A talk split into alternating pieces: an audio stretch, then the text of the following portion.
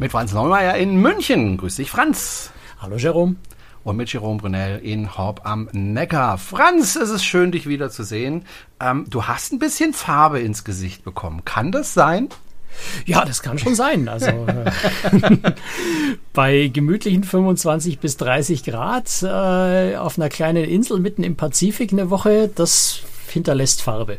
Ja, du warst nämlich da, wo eigentlich jeder mal hin möchte. Es ist irgendwie so ein Traum, den jeder vielleicht irgendwie im Hinterkopf hat. Ich möchte einmal nach Hawaii. Du warst jetzt wieder dort, nicht zum ersten Mal, und du warst auf der Pride of America. Äh, wie ich finde, ein sehr schönes Schiff. Äh, auch nicht zum ersten Mal. Wir haben auch schon mal vor sechs, sieben Jahren darüber berichtet, über deine Reise damals. Du warst jetzt wieder auf diesem Schiff, auf der Pride of America, ähm, und bist kreuz und quer um Hawaii herumgefahren. Ähm, wir werden über beides sprechen, also über das Schiff selbst und äh, über Hawaii. Ist das wirklich so traumhaft oder stellt man sich da irgendwie was vor, dass man irgendwie im Fernsehen gesehen hat? Das können wir schnell abhandeln, ja. ist es wirklich so schön? ja, ist es, absolut. Okay. Aber lass uns erstmal über das Schiff sprechen. Beziehungsweise, du musst ja erstmal zum Schiff kommen.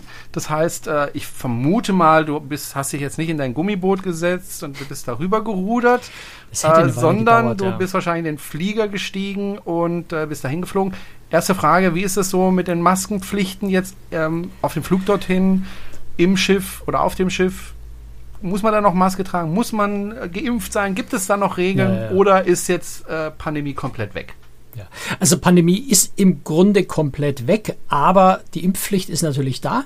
Äh, da wird sich, glaube ich, so schnell nichts ändern. Allein schon für die Einreise in die USA brauchst du die Impfpflicht. Anders lassen dich die Amerikaner immer noch nicht ins Land. Und auch fürs Schiff äh, wird eine Impfung verlangt. Und du brauchst fürs Schiff auch noch einen Test, der maximal zwei Tage alt sein darf. Wobei, das war, war so, so ein spannendes Experiment, weil es ist ja zwölf Stunden Zeitverschiebung. Ähm, da ist so diese Frage, zählen da nur zwei Tage oder zählen 48 Stunden? Wir haben hier in der Früh vor Abflug äh, den Test gemacht und hatten dann noch eine, also zwei Hotelübernachtungen in Honolulu. Vom Datum her hätte das gereicht mit den zwei Tagen, von 48 Stunden natürlich überhaupt nicht. Und ähm, also um es kurz zu machen, letztendlich hat es gereicht. Zwei Tage sind akzeptiert, wenn das Datum passt. Ähm, aber wir haben dann trotzdem, und das ist deswegen erwähne ich äh, ein Tipp, nämlich äh, für alle, die so einen so so ein Test unter Umständen mal brauchen. Ähm, wir haben trotzdem zusätzlich noch einen videoüberwachten Selbsttest gemacht. Sowas gibt's nämlich auch in Deutschland. Das wusste ich auch nicht. Aber es gibt in Deutschland einen Anbieter, der das macht. Und ich rede jetzt ganz groß und mir fällt partout der Name gerade dieses Anbieters nicht mehr ein. Aber der Witz ist also, du äh, kannst ein beliebiges Test, also fast beliebiges Testkit nehmen. Du schaust auf der Website von diesem Anbieter nach, welche Testkits die akzeptieren. Und dann äh, machst du vor Ort mit, einer App äh, filmst du dich, während du diesen Test abnimmst und so weiter. Also genau, äh, genaue Anleitung, wie das funktioniert und bekommst dann äh, von denen ein Testzertifikat. Und das haben wir eben sicherheitshalber im Hotel in Honolulu nochmal gemacht für den Fall, dass wir in den Hafen kämen und die sagen, nee, nee, 48 Stunden, äh, der Test reicht nicht aus. Haben wir dann nicht gebraucht. Aber ist ganz spannend, weil das kostet knapp 10 Euro nur äh, diese videoüberwachte Selbsttest plus die 5 Euro, die du für dein Testkit ausgibst. Kriegst also für 15 Euro einen Antigen-Test, der ein ordentliches Zertifikat bringt. Ähm, nennt sich, und jetzt habe ich es auch wieder gefunden, gefunden Testifly. Ähm, ist in Kooperation mit der Lufthansa sogar. Komischerweise machen die wenig Werbung und sowas, aber es hat super funktioniert. Insofern, wer in die Verlegenheit mal kommt, in Terminschwierigkeiten zu kommen, was die Tests angeht, testifly.de ist da ein ganz guter Tipp. Vor allem auch günstig, weil äh, wären wir in Honolulu in eine Teststelle gegangen, äh, dann wären wir da ungefähr 250 Euro für einen Antigen-Test los gewesen. Die mhm. Preise sind in Amerika ein bisschen heftiger wie bei uns. Okay. Äh, das heißt, sie um, gucken auch, ob du dein, dein Wattestäbchen tief genug in die Nase steckst. Genau. Also du musst dann einfach während dieses Testvorgangs, also du beschriftest dieses Testkit mit einem Code, den sie dir äh, aktuell geben, damit du nichts austauschen kannst. Dann musst du vor laufender Ka äh, Handykamera diesen Test durchführen, diese drei Tropfen in das Ding reintröpfeln dann kannst du die äh, Videokamera abschalten, dann wartest du, die App gibt dir dann diese 15 Minuten Wartezeit vor und nach diesen 15 Minuten musst du dann dieses Testkit nochmal fotografieren, wo eben dieser Code draufsteht. Und das Ganze wird dann hochgeladen zu dieser, zu dieser Testfirma in, wo sitzt die, Berlin oder sowas, glaube ich. Zu deutschen Öffnungszeiten schauen die das Ganze dann an und schicken dir per E-Mail dein Testergebnis. Also sehr praktisch, ähm, auch wenn der Test selber ein bisschen Nerven kostet, weil klar, versuch mal ein Stäbchen in die Nase zu schieben, während du gleichzeitig eine Kamera ruhig hältst. Da ist ein Stativ ganz sinnvoll. Es ist äh, anspruchsvoll, aber es geht. Ähm, gut, also das also für Schiff und für die für die Flüge. Ähm, du brauchst prinzipiell eigentlich für Flüge von und nach Deutschland nach wie vor Maskenpflicht. Ähm, beim Rückflug mit der Lufthansa von San Francisco nach München äh, hat die Stür, haben die, Stür, äh, die, die äh, Kabinenbegleitung, die, die Flugbegleiter sich auch darum gekümmert, dass das stattgefunden hat. Das war auch kein Thema, eigentlich hat jeder gemacht. Äh, beim Flug von München nach San Francisco mit United Airlines hat ehrlich gesagt kein Schwein danach geschaut. Also da waren viele Leute, die ohne Masken im Flieger saßen, auch wenn es eigentlich Pflicht gewesen wäre, äh, haben die Flugbegleiter da nichts gemacht. Und in den USA gibt es ja ohnehin keine Maskenpflicht in Flugzeugen mehr. Ähm, trotzdem haben relativ viele Leute eigentlich eine Maske aufgehabt bei den Flügen. Anders als dann am Schiff selber, wo es keine Maskenpflicht mehr gibt und auch in Ausflugsbussen an Land nirgendwo mehr in den USA und in Hawaii eine Maskenpflicht gibt.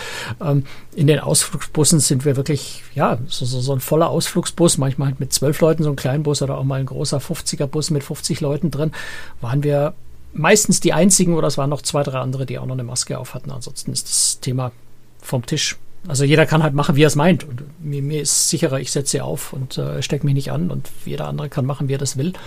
Also das Thema ist eigentlich weitgehend durch. Das heißt aber auch, dass du, wenn du auf dem Schiff unterwegs bist, äh, die, du die Maske trägst, aber alle anderen im Grunde nicht mehr und äh, ja. ja. Aber äh, ist auch so, dass du nirgendwo komisch angeschaut wirst deswegen. Also es ist einfach, da läuft halt einer mit Maske rum, so wie ein anderer ohne Maske rumläuft. Also du fühlst dich da jetzt nicht irgendwie seltsam oder es schaut dich keiner irgendwie, schaut dir keiner komisch hinterher oder so. Das ist vollkommen akzeptiert, völlig normal. Es kann einfach jeder machen, wie er möchte. Hm. Und die Reederei empfiehlt, die Maske zu tragen, aber und, und, die Crew trägt sie sehr konsequent und zwar im Wesentlichen FFP2. Ich glaube sogar durchgehend, wenn ich mich recht erinnere. Ähm, aber Passagiere dürfen halt machen, was sie wollen. Hm. Und das hat gut funktioniert. Also mir wäre jetzt nicht aufgefallen, dass da irgendwie größere Ausschiffungen stattgefunden hätten irgendwo oder so. Wie lange reist man denn nach Hawaii? Also das ist ja, ja jetzt lang. nicht gerade um die Ecke. Lang, lang. Also du bist fast 24 Stunden unterwegs insgesamt.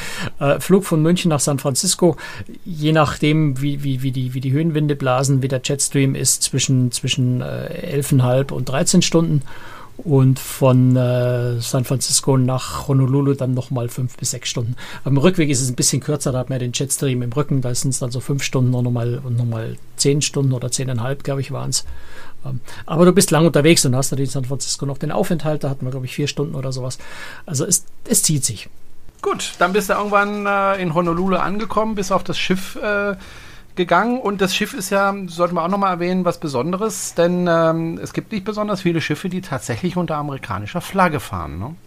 Also genau genommen gibt es nur eins von den größeren. Also es gibt schon äh, so, so, so, ein paar kleine, so von Uncruise äh, und, und ähm, äh, wie heißen die anderen, American Cruise Lines und noch zwei, drei, die da mit dranhängen. Ähm, aber das sind alles sehr, sehr kleine Schiffe für 200, 300 Passagiere. Also große Kreuzfahrtschiffe gibt es exakt ein einziges. Und das liegt einfach daran, dass du für die amerikanische Flagge ähm, viele Voraussetzungen brauchst. Das Schiff muss in den USA gebaut sein. Das ist das größte Problem. Äh, kann man gleich nochmal zwei, drei Sätze dazu sagen. Ähm, dann klar, amerikanische Flagge. Das Schiff darf auch nur in Amerika in, in Werften gehen, darf also auch nicht mal schnell nach Europa und da repariert werden. Ähm, außer es ist in den USA unmöglich, das zu tun, aber Reparaturwerften gibt es da. Ähm, und, das ist das Wichtigste, du musst mit amerikanischer Crew fahren. Und da gibt es nur eine Ausnahme in der Hotelcrew, also nur im Hotelteil der Crew dürfen 25 Prozent Nicht-Amerikaner arbeiten. Die dürfen das aber maximal drei Jahre lang machen und müssen vorher auch noch ein Jahr bei der Reederei international gearbeitet haben. Also ziemlich strenge äh, Regeln, sodass du vor allem eben diese amerikanische Crew brauchst. Ähm, und dieser Haken mit dem Schiff muss in Amerika gebaut sein, das ist der größte Haken eigentlich, weil es schlicht und einfach in Amerika keine Werft gibt, die Kreuzfahrtschiffe bauen kann und zwar schon seit Jahrzehnten äh, keine Werft mehr gibt, die dazu in der Lage wäre. Und die Pride of America ist formell also, also, also, faktisch eigentlich auch nicht in den USA gebaut worden. Also die Pride of America ist äh, im Wesentlichen in der jetzt muss ich wieder, ich, ich bringe die Schiffe immer durcheinander. Es gibt ja insgesamt drei Kreuzfahrtschiffe, die Norwegian äh, Cruise Line damals äh, 2002, glaube ich, über ein Ausnahmegesetz in Amerika äh, genehmigt bekommen hat, dass sie unter amerikanischer Flagge fahren dürfen. Zwei von diesen Schiffen sind ja, in einer amerikanischen Werft angefangen worden zu bauen. Also das sogenannte Project America ist damals ja ein ganz großes äh, Projekt gewesen, wo American äh, Classical Voyages, eine amerikanische Reederei, die nach, nach 9-11 pleite gegangen ist, ähm, neue Schiffe gebaut hat in einer amerikanischen Werft. Das erste Schiff ist der Rumpf, weitgehend fertiggestellt gewesen bis die pleite gegangen sind. Das zweite Schiff, da, da gab es nur ähm, den, den, den Stahlschnitt. Also so ein paar Stahlbauteile, äh, ein bisschen, bisschen Zubehör. Ähm, und das dritte Schiff ist gar nicht in Amerika gebaut worden. Und damit man eben überhaupt bald wieder amerikanische Schiffe in Gang kriegt, hat der amerikanische Kongress damals ein Ausnahmegesetz erlassen. Sprich, dieser Rumpf ist äh, in die, in, nach Bremerhaven gegangen, in eine Werft, ist dort verlängert und fertig gebaut worden. Die, die Bauteile, das ist die, die äh, Pride of America geworden. Dann sind die, die Teile für das zweite Schiff, Project America, sind in die Meyer Werft gegangen. Daraus ist die ähm, Pride of Hawaii geworden, äh, die heutige Norwegian Jade. Und ein drittes Schiff ist die heutige Norwegian Sky, die Pride of Aloha, die überhaupt nichts, also überhaupt keinerlei Berührungspunkte mit einer amerikanischen Werft hatte, die aber einfach damals trotzdem genehmigt wurde, damit Norwegian drei Schiffe auf Hawaii betreiben konnte. Ja.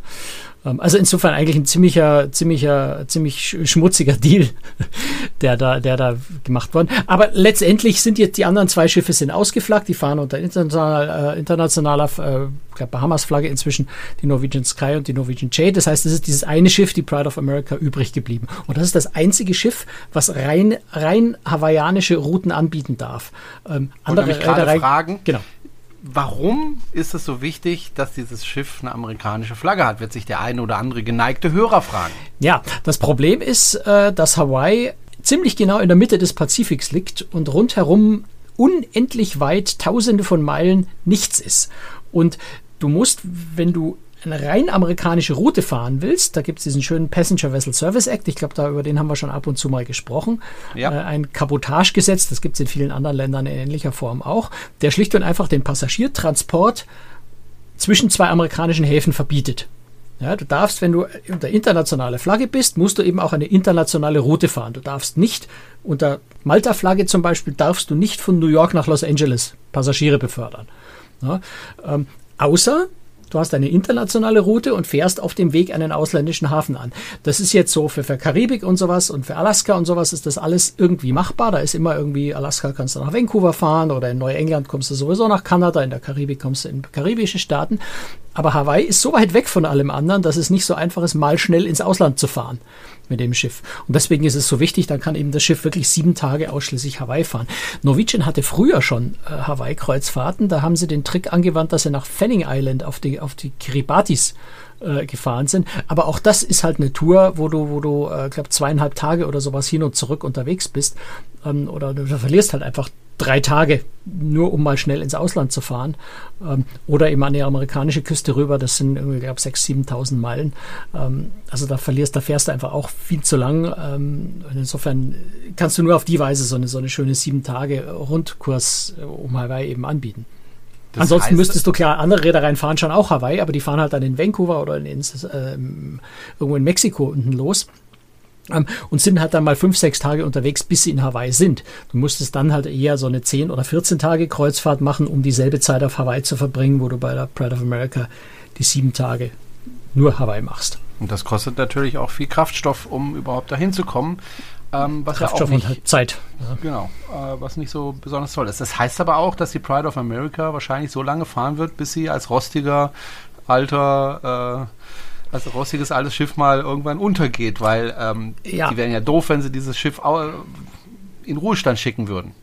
Ja, ja, klar. Also das, das ist sicher so die, die große Frage, was ist, wenn das Schiff mal durch ist. Äh, wobei man auch sagen muss, Norwegian pflegt dieses Schiff immens gut. Also das Schiff ist in einem echt tollen Zustand äh, dafür, dass es... Äh, Oh, wann ist denn die Pride of America genau gebaut worden? Ich glaube 1999 oder sowas. Warte, lass mich mal kurz gucken. Ich habe es nicht mehr genau. Also weit über 20 Jahre. Ja, ja, das Schiff ist über 20 Jahre alt. Das heißt, man kann mal sagen, zehn Jahre werden sie es schon noch irgendwie schaffen. Aber danach ist so die große Frage, was dann? Schafft man dann wieder eine Ausnahmegenehmigung zu erreichen vom amerikanischen Kongress, dass man doch wieder ein Ausland, im Ausland gebautes Schiff dahin bringt. Ähm, die Aussichten, dass eine Werft in Amerika in der Lage ist, ein Schiff zu bauen, ist, glaube ich, sehr gering. Allein schon, weil so ein Schiff viel zu teuer werden würde, wenn du das nach amerikanischen äh, Gewerkschaftsregeln und sowas bauen würdest. Also ein großes Fragezeichen. Ne? Insofern ist in, er hat Norwegian da auch, ich habe auch konkret danach gefragt, äh, mit dem CEO zu dem Thema auch unterhalten an Bord. Und der sagt auch, wir haben im Moment keine Pläne, was danach ist. Unser Plan ist, dieses Schiff dort weiter zu betreiben und sehr gut zu pflegen. Die Maschine ist wohl in sehr gutem Zustand. Das Schiff fährt dort ja keine langen Strecken, ist also fährt selten unter Volllast. Ähm, insofern wird es die Port of America schon noch eine Weile machen. Und wie gesagt, der, der Pflegezustand ist wirklich das, was man sehen kann, enorm gut. Hm. Viel, viel besser, als man sonst bei einem Schiff in dem Alter sieht. Hm. Im Vorgespräch hast du mir erzählt, dass es ja ähm, jetzt unterwegs ist, aber es gibt halt doch noch ein bisschen Einschränkungen, weil du hast es vorhin gesagt, die brauchen amerikanische Crew. Und die amerikanische Crew zu bekommen, ist nicht ganz so einfach. Das heißt, das Schiff ist zwar unterwegs, aber nicht alles ist in Betrieb auf dem Schiff. Mhm, ja, also amerikanische Crew war für die Hawaii-Schiffe von Norwegian schon immer ein großes Problem. Ähm, das ist auch der Grund, warum inzwischen nur noch ein Schiff, also ein wichtiger Grund, warum dort nur noch ein Schiff fährt, obwohl sie eigentlich mit dreien fahren dürften, ähm, weil sie schon damals zu Beginn, also das war, ähm, ähm, wann haben sie angefangen auf Hawaii zu fahren? Irgendwo so 2002, 2003 ähm, in der Zeit schon damals es nicht geschafft haben, ausreichend äh, ausgebildete, gut ausgebildete Crew äh, zu besorgen, äh, die auf den Schiffen eben das Qualitätsniveau aufrechterhalten kann. Also jetzt nur noch ein Schiff. Zum Schluss, äh, 2016 war ich ja das letzte Mal an Bord, hatten, hatten sie das Thema wunderbar im Griff. Das war eine tolle Crew. Das war, ja, was, was Crew, Freundlichkeit, Herzlichkeit äh, angeht, eine der besten Erlebnisse, die ich auf einem größeren Schiff äh, überhaupt hatte. Ähm, dadurch, dass es eben Amerikaner sind, kannst du dich auch sehr, sehr gut mit unterhalten. Du hast weniger kulturelle Bar Barrieren. Also das ist schon durchaus was sehr, sehr angenehmes, eine, eine amerikanische Crew zu haben. Ähm, wenn sie denn vollständig ist und gut ausgebildet ist. Und das ist im Moment so ein bisschen die Schwierigkeit. Norwegian fährt im Augenblick mit etwa 60 Prozent äh, der, der maximalen Crewzahl und etwa 45 bis 50 Prozent der Passagiere, weil sie sagen, wir wollen natürlich das Verhältnis äh, beibehalten, um den Passagieren einen halbwegs brauchbaren Service bieten zu können. Ähm, aber wenn du ein Schiff nur mit 60 Prozent Crew besetzt, kannst du eben zum Beispiel nicht alle Spezialitätenrestaurants, nicht alle Restaurants, nicht alle Bars äh, gleichzeitig im Betrieb halten. Im Entertainment gibt es ein bisschen Einschränkungen. Das heißt, du kriegst nicht so dieses volle Programm. Du hast natürlich auch weniger Passagiere an Bord. Das macht, gibt dir wieder mehr, mehr Spielraum an Bord, mehr Platz am Pool, äh, mehr Liegestühle, die frei sind und so weiter. Aber du musst eben auch gucken, wo kriege ich zum Beispiel überhaupt einen Cocktail, weil es ist einfach halt immer nur eine Bar gerade offen. Ähm, und wenn du dann am Pool Durst kriegst und es ist nach 18 Uhr, dann ist die Poolbar dort zu, weil die von 9 Uhr in der Früh schon offen hat und das Personal dort irgendwann auch Feierabend braucht. Ähm, also es ist so ein bisschen, ja, man muss sich dran gewöhnen. Es ist nicht, nicht, nicht so dieses, dieses normale äh, rundum an allen Ecken und Enden äh, Vollbetrieb in allen Restaurants und Bars, sondern es ist relativ eingeschränkt. Dafür hast du aber nach wie vor noch relativ wenig Tourismus in Hawaii, auch wenn die Amerikaner wieder sehr viel reisen inzwischen.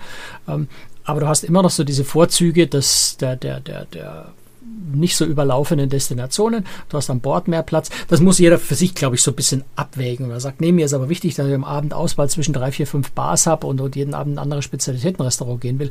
Dann würde ich eher sagen, vielleicht für nächstes Jahr buchen, wenn, wenn das Problem behoben ist. Norwegian rechnet damit, dass wir spätestens Dezember die Crewbesetzung voll haben. Ähm, aber in diesem Jahr muss man mit diesen Einschränkungen einfach noch rechnen.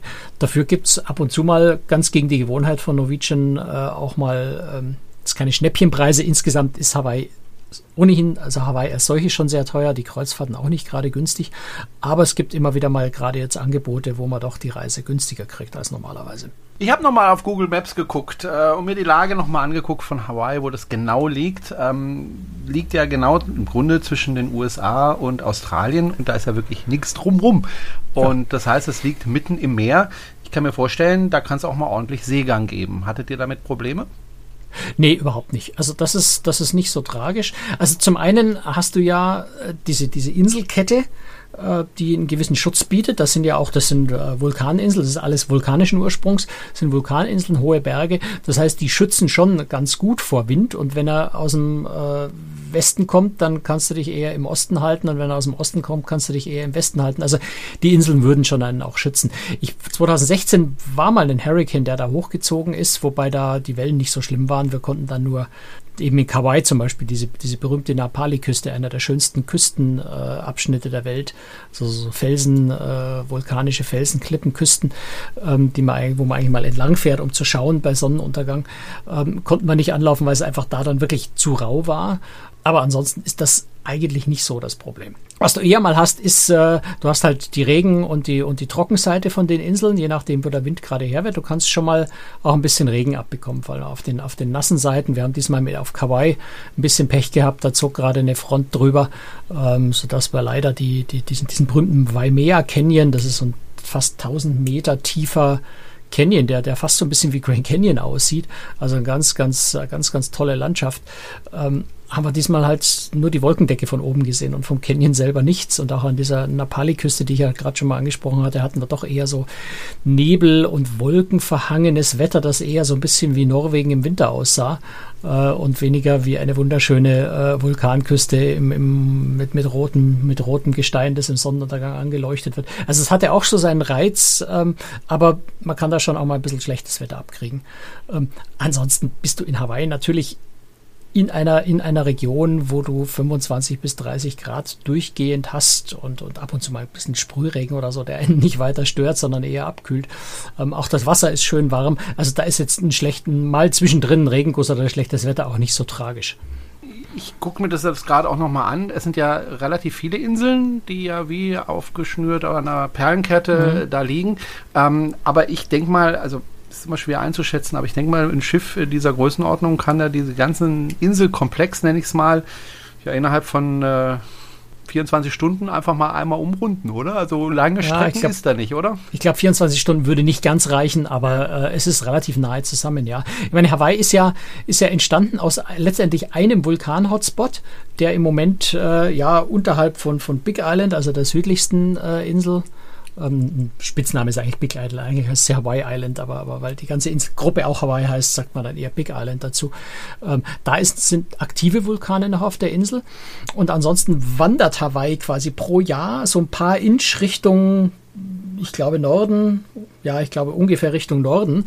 Das heißt, die Inseln, die weiter im Norden oder im Nordosten liegen, nein, im Nord, Nordwesten liegen, sind einfach über die Jahrzehntausende immer weiter gewandert und irgendwann dann von dem Vulkan-Hotspot weggewandert, weswegen auf den anderen Inseln keine äh, Vulkanaktivitäten mehr sind. Ähm, aber deswegen sind die so aneinander aufgeraut, weil die quasi so von von dem Vulkan, von dem Hotspot wegwandern und, und, und dort, wo dann der Hotspot ist, sich wieder neue Inseln bilden. Im Moment gibt auch schon eine neue Insel, die sich da unter dem Meer bildet. Die wird irgendwann in 10.000 Jahren mal über Wasser zu sehen sein, äh, hat aber immerhin schon einen Namen, den ich zugegebenermaßen wieder vergessen habe. Ähm, eine Insel, die erst in 10.000 Jahren über Wasser ist, ähm, ja, ist noch nicht so relevant, aber es gibt diese neue Insel schon unter Wasser. Ähm, so richtig dicht besiedelt sind die Inseln aber zum Teil nicht. Ne? Also klar, die Hauptinsel ist äh, da, wo auch Honolulu drauf genau, äh, Oahu, ist. Oahu heißt die, genau. Genau, ähm, aber ansonsten ist da nicht so wahnsinnig viel menschliches Leben, oder auf den Inseln? Ich weiß jetzt die Einwohnerzahl nicht genau, aber es ist mhm. nicht so wahnsinnig viel und der weitaus größte Teil wohnt in Honolulu. Ähm, das ist eine Großstadt oder ja, also eine relativ, eine relativ gemächliche Großstadt. Schon so ein bisschen polynesisches Lebensgefühl dort. Ähm, aber es ist eine große Stadt. Ähm, und ansonsten, ja, ist es, ist es relativ dünn besiedelt. Du hast halt sehr, sehr, sehr, sehr viel Landwirtschaft ja auch auf den Inseln.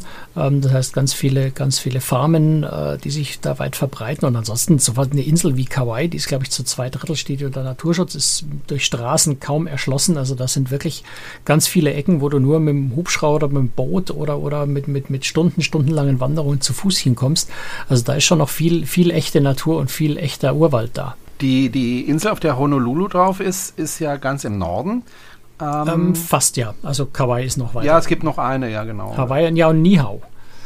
Ähm, okay. Nihau, ist, Nihau ist eine ganz, ganz spannende Insel, auch wenn man natürlich dort nicht hin darf. Das ist nämlich das Spannende an dieser Insel. Auf Nihau, Nihau ist so ein bisschen in der Zeit zurückversetzt. Dort leben hawaiianische Ureinwohner, also Ureinwohner, also reinblütige Hawaiianer, wenn man so sagen will, ähm, und ist auch nur für 100% Hawaiianer zugänglich. Also als nicht 100% Hawaiianer, also hawaiianischer Vater, hawaiianische Mutter, ähm, äh, von der Blutseite her, darfst du auf diese Insel gar nicht drauf. Ähm, außer mit ganz, ganz seltenen Ausnahmegenehmigungen, wenn du irgendwie Business betreibst oder sowas. Äh, eine sehr, sehr spannende Insel, die sich so ein bisschen abschottet von der, vom Rest der Welt, um einfach ähm, ja, diese hawaiianische Kultur echt weiter zu leben. Das ist ganz interessant, aber du weißt es natürlich nur von Erzählungen, weil da darf wirklich niemand hin. Die liegt so ein bisschen okay. vor der Küste von Kauai. Du hast vorhin gesagt, äh, es ist traumhaft schön dort. Was, was, was macht denn den Reiz dieser Inseln aus? Also sind es die Strände, sind es die Menschen? Ähm, was ist für dich da der Reiz?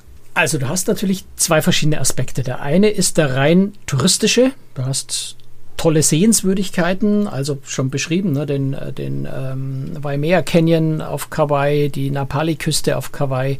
Ähm, du hast traumhafte Strände, also gerade auf Oahu, North Shore, das sind, das sind gerade im Winter, wenn die Winde ein bisschen stärker sind, die Wellen höher sind, gehören die zu den besten Surfwellen der Welt dort. Ähm, Du hast äh, ja wunderschöne Täler, fantastische Strände. Du hast auf Big Island die Vulkanaktivität. Der Kilauea ist ein aktiver Vulkan, der ständig, äh, mehr oder weniger ständig spuckt.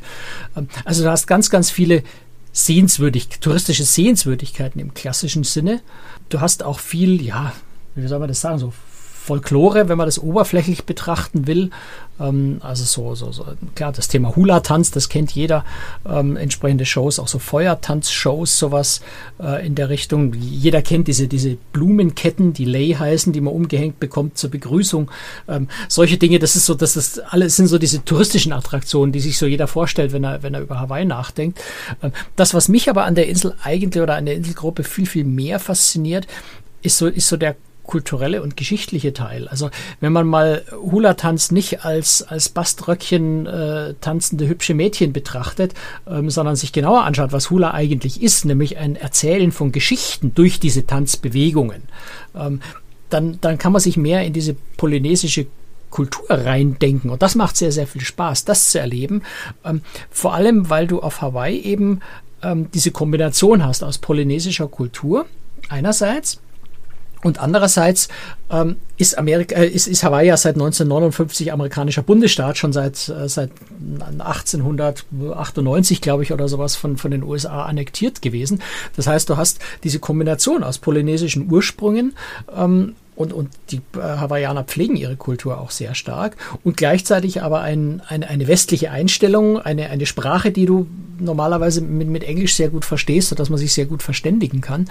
Ähm, so faszinierend zum Beispiel die Marquesas-Inseln waren, auf denen wir waren, dort war halt die Verständigung mit, mit den Menschen sehr schwierig. Und auf Hawaii kannst du mit jedem dich ganz normal verständigen und, und in, in deiner eigenen Kultur denke quasi sich bewegen. Der Hawaiianer versteht deine Kultur und dadurch ist es viel, viel leichter, auch deren Kultur oder die, die, die, ursprüngliche Kultur zu verstehen. Und das macht, das macht sehr, sehr viel Spaß.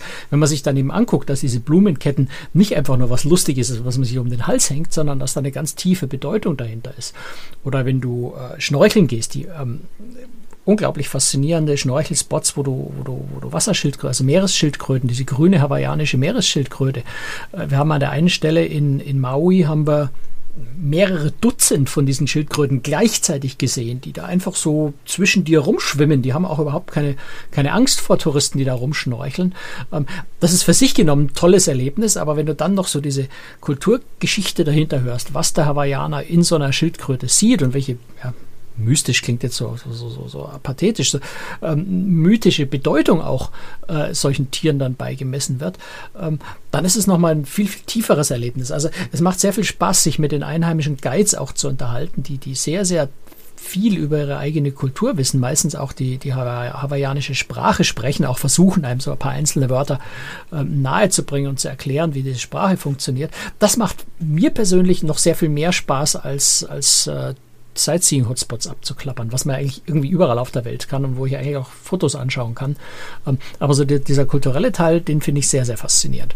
Hattest du auch die Gelegenheit, Ukulelenklänge zu hören? Naja, klar. Äh, das ist natürlich äh, auch, ne, auch eins dieser Klischees äh, zu Hawaii. Aber ganz viele dieser vermeintlichen äh, Hawaii-Klischees haben eben diese tiefe kulturelle Verwurzelung. Es ist anders als an vielen anderen Orten, wo auf der Welt, wo sowas wirklich nur noch für die Touristen gepflegt wird, ist das dort im Alltag präsent. Also auch so dieses Hawaii-Hemd ja, diese, diese, diese bunten Hemden, das ist keine Touristenverkleidung, sondern die Leute gehen dort im Hawaii-Hemd auch ins Büro. Ja, ähm, auch dieses, diese Surferkultur. Ähm, das ist Lebensgefühl dort. Und da geht wirklich mal jemand in, in, in der Früh äh, zum Sonnenaufgang an Waikiki Beach, surft eine Runde und geht danach ins Büro. Also du siehst, wenn du in der Früh um, um sechs, halb sieben zum Sonnenaufgang einen Strandspaziergang machst, siehst du ganz viele äh, Einheimische, die ja ihr Surfboard einfach mal kurz in die Wellen schmeißen, eine Stunde surfen, ähm, dann wieder zusammenpacken, nach Hause gehen und ins Büro gehen. Ähm, und da ist ganz viel von dem, was an, an sagen wir, in der Karibik oder in, in, in, anderen Orten auf der Welt nur noch als Touristenfolklore betrieben wird, ist dort wirklich noch Bestandteil des Lebens. Und das ist sehr spannend. Ich habe auch deswegen gefragt, weil ich ja Ukulele spiele und meine mhm. ersten Schritte mit Ukulele habe ich tatsächlich über einen YouTuber gemacht, der auf Hawaii lebt. Ah. Ja, und also ganz fantastisch äh, Ukulele spielt und ähm, Kurse auch anbietet, äh, um Ukulele per Video äh, zu lernen. Also den bist du aber wahrscheinlich nicht begegnet. Ich weiß auch ehrlich gesagt nicht mehr, wie er heißt, aber ähm, ich, es gibt ja wenn ich ihm viele, die, wäre, wüsste ich es jetzt nicht. Die da dieses Instrument spielen und das ist ja auch ja. ein fantastisches Instrument, finde ich. Ähm, aber das äh, finden nicht alle. Habe ich auch inzwischen gelernt. Gut, ich würde sagen, wir machen heute mal einen Deckel drauf, beziehungsweise äh, sei denn, wir haben jetzt was ganz, ganz Wichtiges vergessen. Äh, ein, eine Sache finde ich noch ganz wichtig zu erwähnen, das ist mhm. nämlich eine Besonderheit von der Pride of America. Ähm, die haben einen Hawaiian Ambassador an Bord. Das ist ein, ähm, wie soll man das sagen, ein Gästebetreuer oder ein Entertainer, wenn man so will, ähm, der sich sehr, sehr, also ein Einheimischer, der sich sehr, sehr gut in hawaiianischer Kultur und Lebensart auskennt und der eigentlich nur dafür an Bord ist, ähm, das den Passagieren zu vermitteln.